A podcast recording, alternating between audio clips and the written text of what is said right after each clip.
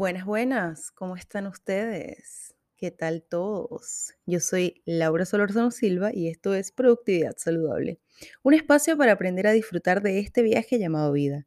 Recuerden que pueden seguirme en Instagram como productividad-saludable porque cambié el usuario esta semana.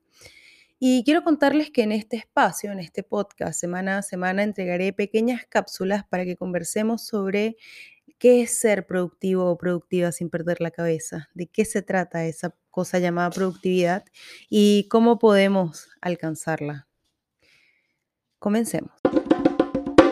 Bullet Journal, aplicaciones, GTD, calendarios de mesa o digitales, escribir a mano o teclado, usar post-its mentales o físicos y así. Hoy hay decenas de sistemas de organización para manejar el tiempo. Todos, absolutamente todos, prometen ser los salvadores de tu día, protegerte de la procrastinación, qué palabra tan difícil y odiosa, y entregarte una vida con más tiempo libre. Sin embargo, seamos honestos, o al menos en mi experiencia, estos pueden ser un poco complicados porque eh, cuando los empezamos a usar, y tal vez no solo requieren que los estudiemos a profundidad, sino que tampoco los cuestionamos en ningún momento. Me explico un poco. El año pasado yo decidí comprarme un planificador hermosísimo, hecho por una chilena de forma artesanal, manual, con una entrega de 20 días porque eh, hace contraproducción. Y cuando llegó mi planificador hermoso, lo único que podía usar eran los stickers. Era casi imposible porque no se adaptaba a la forma en que yo llevo mi día a día, pese a que lo revisé en internet muy bien y me gustaba mucho. Jamás me había atrevido a usar el bullet journal, por ejemplo. No solo porque eh, lo encontraba complicado, sino porque además cada vez que buscaba en internet bullet journal me aparecían esas fotitos espectaculares con lettering, con calcomanías o con, muchísimos detalles que en verdad mi incapacidad para las manualidades me permitía, me, me generaba mucho rechazo. Sin embargo, el año pasado decidí darle una oportunidad. Así que un día tomé lápiz y papel y dije, ok, hagamos un sistema análogo para el registro de mi día. Yo soy muy kinestésica, por tanto necesito más cosas como escribir, tocar papel, etc. Dije, ¿qué necesitaría yo para tener un planificador semanal, trimestral o mensual que sea el ideal para mí? ¿Cómo lo puedo lograr? Así que en un cuaderno con hojas blancas que tengo comencé a trazar líneas, poner títulos y a estar más consciente de mi día a día. Por ejemplo, me ha sido imposible mantener un habit tracker, es decir, unas cuadrículas que sirven para monitorear los hábitos. Y ya sé que dije que era un poco más de tacto yo, pero decidí entonces probar con una aplicación que me acaban de recomendar en un programa que estoy haciendo y la aplicación se llama Tangerine tangerine, en realidad. Y ya sé que mi planificador no necesita un, habit tracker y que no lo va a tener. Pero esta aplicación me envía notificaciones y así recuerdo hacer mi ejercicio de brazos, comerme mis frutas, tomarme mis vitaminas y tomar dos litros de agua.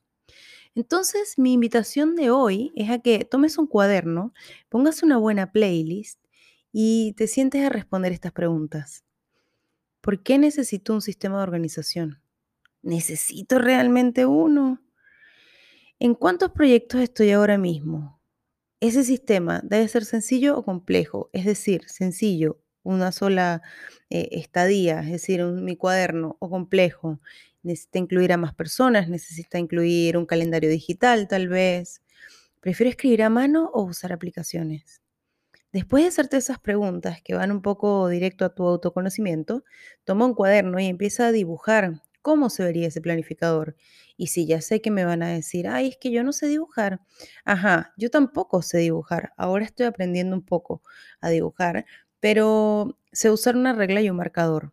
Entonces, la idea es que en este cuaderno tomes una regla o un marcador y por último seas capaz de escribir qué cosas necesitas tener en cuenta. Tal vez son reuniones, tal vez son citas em, motivacionales, tal vez son eh, las notas de una reunión, o sea, agendar las reuniones o tener las notas de una reunión. Tal vez es anotar simplemente todo lo que tienes que hacer. Porque lo realmente importante, acá es que te des cuenta que igual que el vino, porque el mejor vino es el que a ti te gusta, el mejor sistema de organización es el que a ti te funciona. Así que hay algo que yo creo que es común para todos. Eso sí, y es el autoconocimiento, del cual ya micro mencioné. De esto también hablaré más adelante, porque la pregunta que quiero dejarte es cómo conocerte de verdad, de verdad, verdad, verdad, verdadita, verdadita, te ayudará a tener una vida más feliz. Ahí está la clave.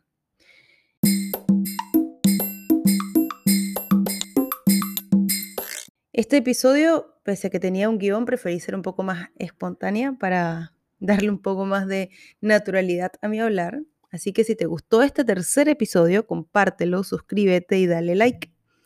Puedes seguirme en productividad-saludable y yo soy Laura Solorzano Silva. Muchas gracias por llegar hasta aquí.